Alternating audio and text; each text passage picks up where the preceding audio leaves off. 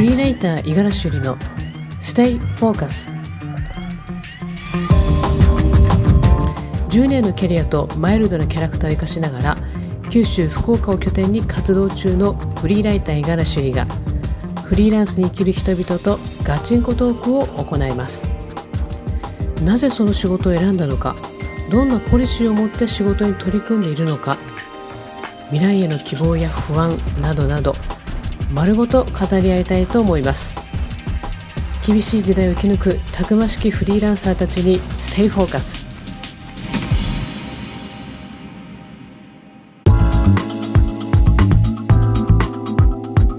さあ今回は、えー、福岡を拠点にミュージシャンとして活躍するひびっこさん、えー、響くという字に子供の子って書きますけれどもひびっこさんが登場します。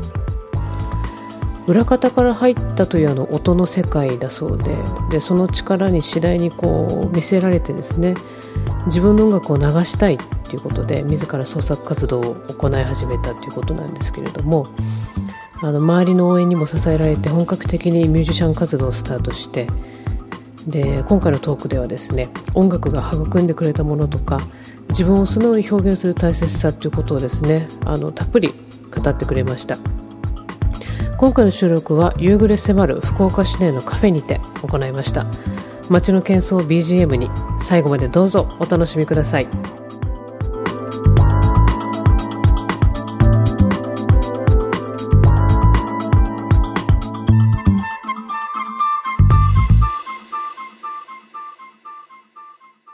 今日はミュージシャンのひびっこちゃんとあごめんなさい。ひびっこさんとおお迎えしてお送りしたいと思いますけれども。どうもこんにちは。こんにちは。よろしくお願いします。よろしくお願いします。我々あの声が似てるというおっぱらの評判なんで 気をつけたいなと思ってるんですが。どちらがどちらかわからない。えーとちょ、ね。ちょちょっと高めにする？あなた。あじゃあちょっと、うんうんあじゃあ私が私は 低めに。私がひびっこです。五十嵐です疲れます。ね 何の会話か。あのー我々はあのつい最近で言うと私がライターであなたはミュージシャンなので、はい。あのーアルバムのね「エコーというアルバムのライナーノーツをちょっとお手伝いさせていただきましたね。お願いしましたね、うん、あのリリースがえーっと？もう2年あ半ぐらい前あそんな経つのか。ね。そうかそうか。なんか随分聞き込みながらあのありがとうございます。書いたので大体空で歌いますみたいな。いやいやその後なんかどうですか？音楽活動の方今は。えー、っとですね。まあぼちぼちちょっと今レコーディングをしてて来年マキシシングルのあー4曲入りを出す予定でございます。おお素晴らしい。来年のはい。いつ頃で、いつでしょうかね。来年。あのモットーがマイペースっていうのが そうかそうか。あんまりせかさないでみたいなアーティストまあなのそれがねフリーのいいところでも。あるああそうね。本当確かに確かに。あのーちなみにそもそもの話も今日は聞きたいなと思っていて。でそのエコーのアルバムが何枚目だったんですアルバかねムは2枚目ですね。二枚目。ファーストが1枚目がマキシシングルだったんで、うんうんうんうん。3 3枚目でアルバムは。あ2枚目なんですね。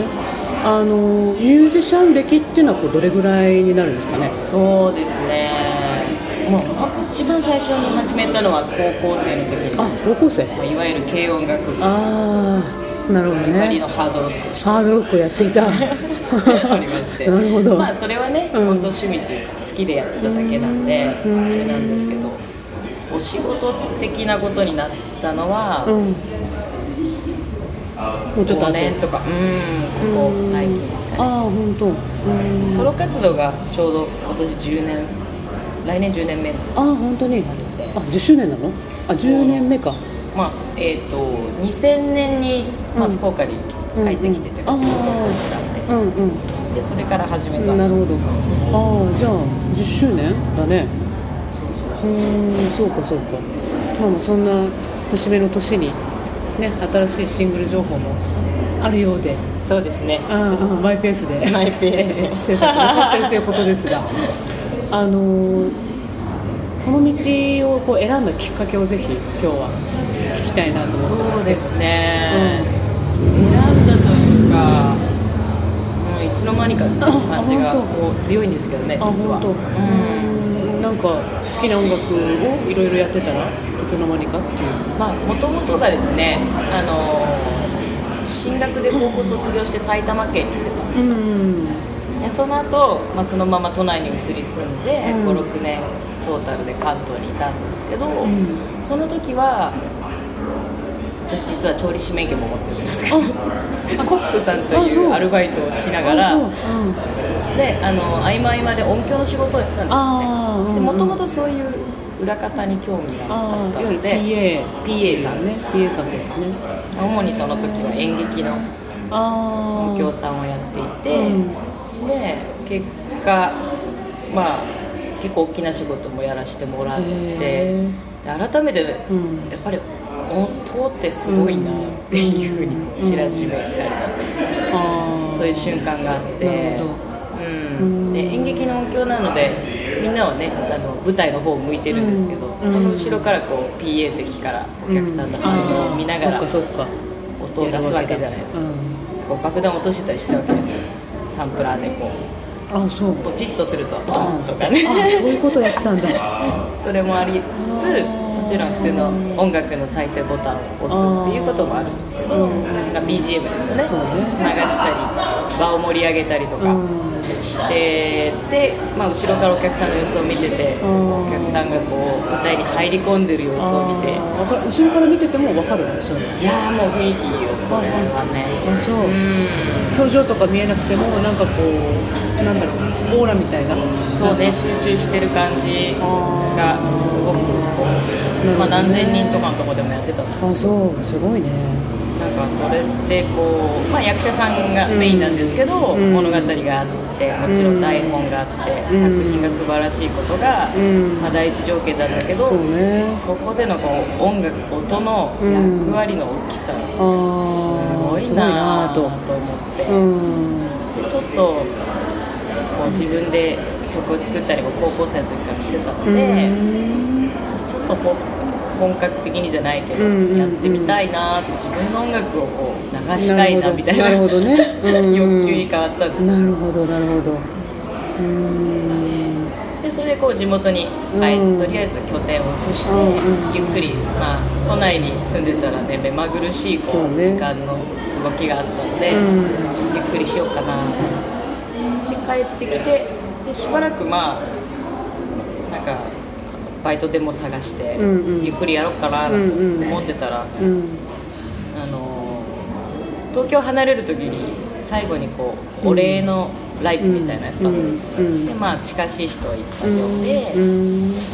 でオリジナルとか含めてやったんですけど、うんなんかその時私が音楽をそういう風にするなんて知らない人ばっかりがこうお客さんで来るような状態。あそう。そうそう歌いますじゃないんだ。そうだねそのないわゆる送別会風かと思って来てるわけだみんな。まあ、一応ライブっていう告知はしたんですけどまあ、その姿を見たことがない人が大半あそう。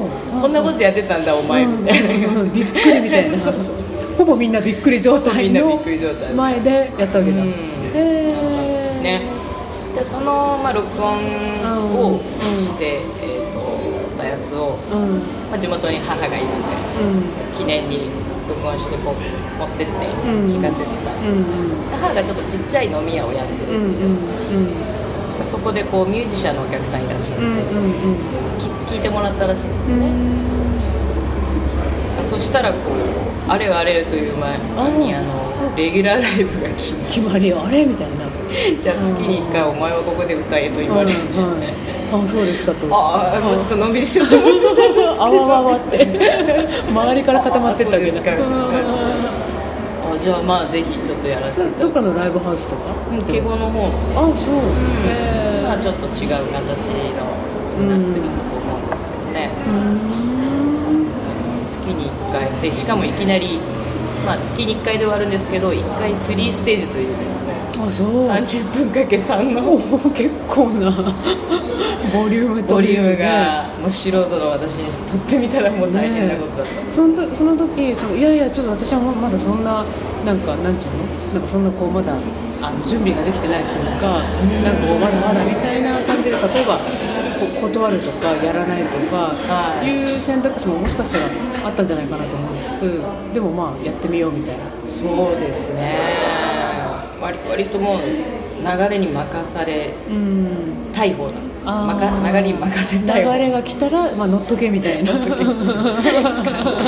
強いので、うん。乗っちゃったいやもちろん本当ねね。できるかなっていうのがまず、なあったんですよねそうだよね、まあ、当然そのオリジナルとなんかカバーとかを。そうそうそう織り交ぜて。織り交ぜてうんやったんですよあのちょっと話が飛んじゃうかもしれない。けどジャンルはってこう聞かれることってある？あありますね結構ね。まあ、それこそそのどういうジャンルやるの？みたいな、うんね。アルバムとかもあのその冒頭に出てきたね、うん。エコーは全国発売してるんで、うん。もちろんジャンルとか、うん。ねどうしてもねその音楽やらない我々っていうかなんかついついそれでこう分類したしたくなりがちなんだけど、うん。その時はなんて？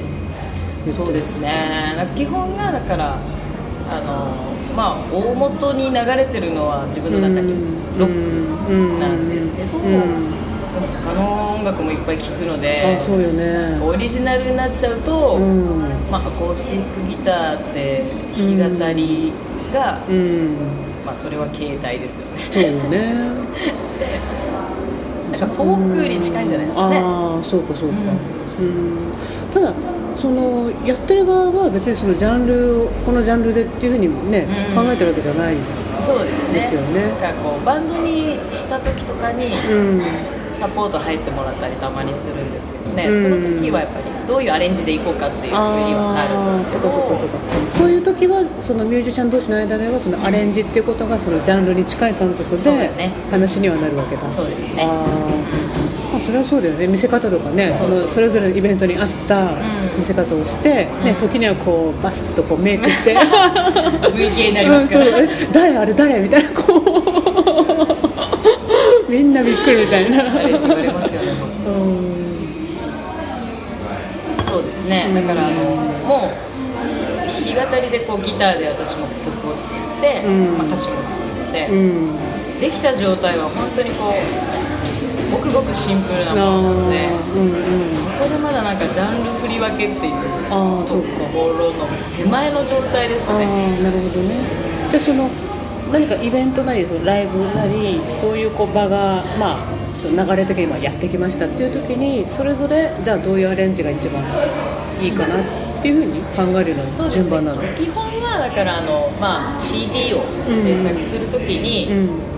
こう弾き語りではなくて、うん。バンドバージョンっていうので、うんうんまず大まかな大まかっていうか基本のアレンジをうんうん決める。ますね、なるほどね。で、まあ、それが基本的なうんジャンルになっていくんだけど、ん。まあそのライブする場所とかそうね。お客さんのそうで、うん。じゃあ今回はちょっとあの、まあ、極端に言えばちょっとラテンにしちゃおうか。あそう。まあ、そういう遊びはできますよね。ああなるほどね。へえ面白いね。そのまあなんだろうねとあるそのお母さんのそのお店で出会ったミュージシャンがそのすごく応援してくれたことをきっかけにこう今ね。至るような、まあ、すものすごくはしょってると思うけど、こう音楽がなんかこう自分をこんな風に変えてくれたとかこんな風にこう変われたとかいう部分ではなんかどんなことがありますか？そうですね。だからもう音楽っていうもの自体はもう本当にちっちゃい頃から聴いてて、うん。もうもう大好きなうんので、うん本当に親にも「あんたは音楽は恋人やけん」って言われるぐらいの もう本当に近いんですけど、まあ、いざ自分がやるっていうことになると、なんていうんですかねもうちょっと限定して言うと、うん。ライブがすごい自分を育ててくれるのが本当に、うん。もちろんレコーディングもなんうんですけど、うん。要は観客がいてその前で演奏するっていうそうことですね。パフォーマンスパねフォーマンスでその流れというか、うん。あのもちろん、まあ、当日に向けて準備はするんですけど、当日自分がどんなコンディションかっていうのは当日になってみないとそうか。分かるわけでそこの中でベストを出すっていうことがまず最初はやっぱり慣れないからできないんですよね、できない。できないです。うまくああそこその時間帯に自分のその状態をベストに持っていく。ってことそうそうそうそう。ああなるほどなるほど。だからそこからまずあこんなに自分ってできないんだみたいな思い知らされるわけで。なるほどね。でプラスこう、うん。あのどれが自分なのかっていうのも、ね。ああそうだうねん、何がベストで、ね。何がお客さんにとって喜ばれるのかっていううのも、ん、うん、探り探り。ないじゃないですか。うんうん。でももうあの当日になってみて、うん。やっぱもらった拍手の雰囲気とか。うん。で、まあ決して自分は満足することはないんだけどうんも、うんやっぱりこうお客さんが感動してくれたりとかすることで、うん。まあ、とりあえずうん。うん今日はよしとしようとしようと。なるほど。ですかねあそれはもうかなり修行ですそうよね。かなり重ねていかないとそのね場数を踏んでいって初めてこうスタイルがね、うん。こう自分らしいその表現方法だったりとか本当にこうステージで楽しむこととかそうですね趣味で DJ やってるけどそのねそう同じ同じレベルで喋っちゃいけないと思いつついえいえとんでもない。なんか感覚はすごくわかる気がするかな、ね。その何かけようかなってそのね。イベントのこう様子をこうなんか描きながら何かけようかなって準備してでそのい出番の時にこう自分が一番こう楽しんでこうかけれるような状態にこうちゃんと準備していくみたいな。そうするためには何時間前にこれやってみたいな。いうなんとなくこうやっぱりあるもんね。それがこううまくいかないとなんとなくちょっとこう満足のいかないそうですね、うん。あとはやっぱりね、うんそこにいるお客さんとの兼ね合いというかそうね。マッチングというか。そうね。それがやっぱり、ううんわ今日は面白かったなっていうのっていうのは、うん。まあめったにないというか。そうか。まあうん。でもそれはこう慣れでうん。頻度は上がるんですようん。ね、そうよね。うん。うん。慣れって言ったら変だけど。いやいやいややり方が分かって。そうだよね。慣れっていうとなんかこうね聞いてる方のイメージがちょっと悪い 悪いのかな。なんか違う言い方があるといいね。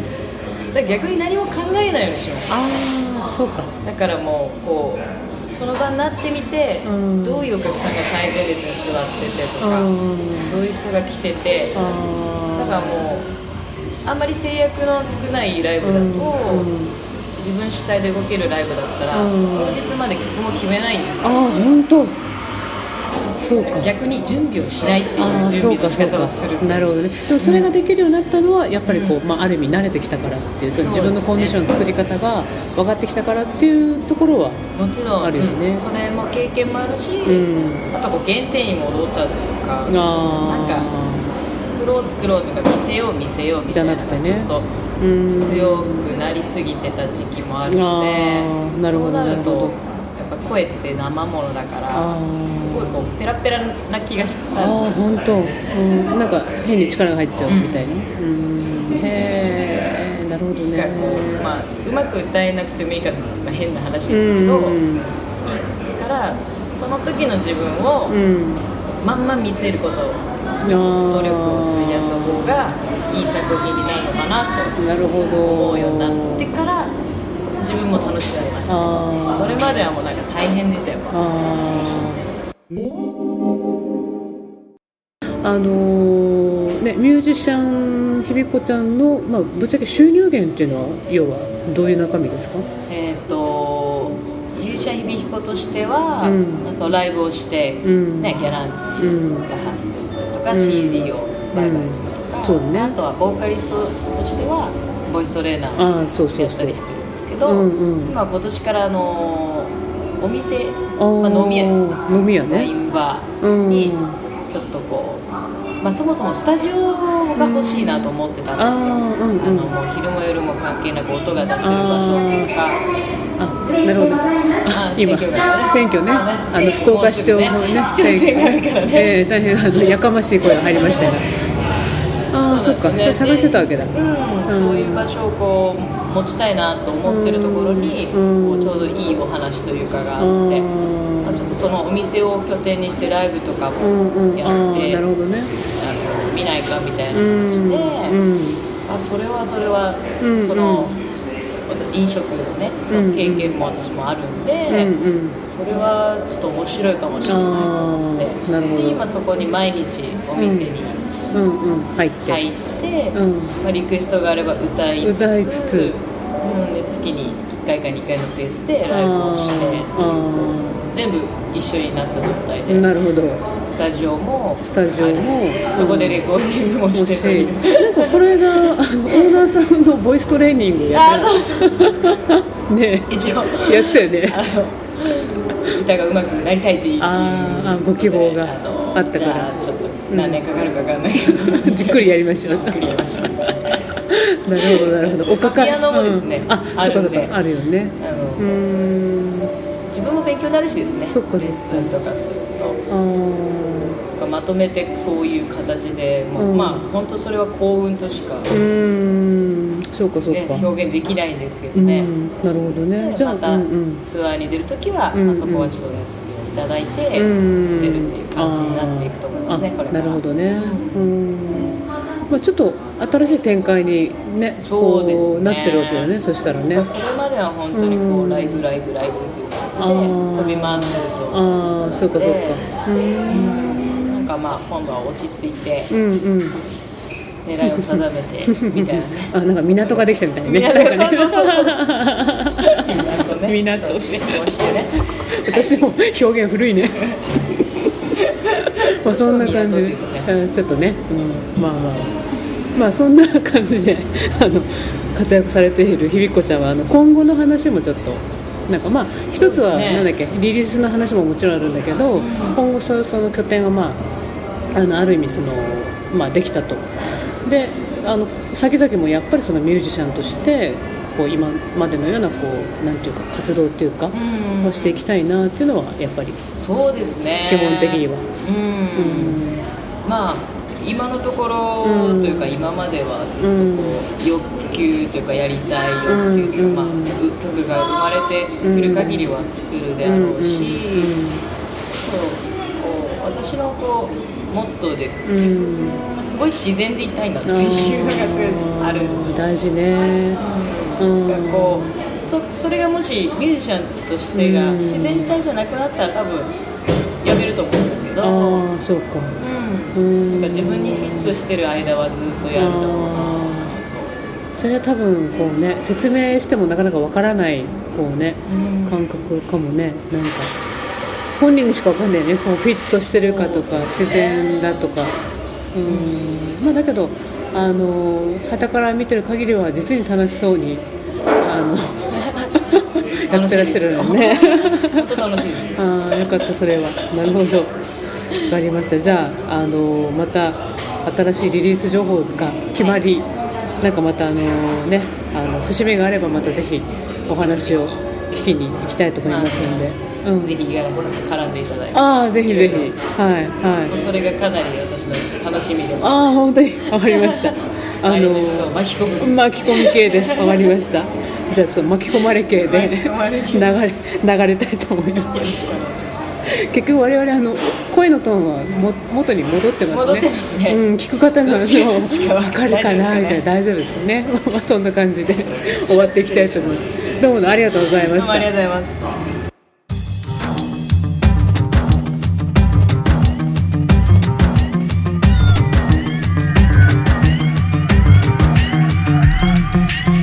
一人の人間から生まれ出る何かということなんですけれどもまあそれをありのままに表現することですとか自然体の自分であることの大切さということを試行錯誤の中から、まあ、見出してきたひびっこさんですね。で非常にそのたくさんお話の中で共感する部分もあったんですけれども一番印象に残ったセリフはですねその時の自分をそのまま見せること。それが良い作品につながるんだと。そういったセリフだったんですが物を書く仕事をする私自身にもですねもちろん他の分野の仕事についても非常にリンクするお話だったんじゃないかなと思います。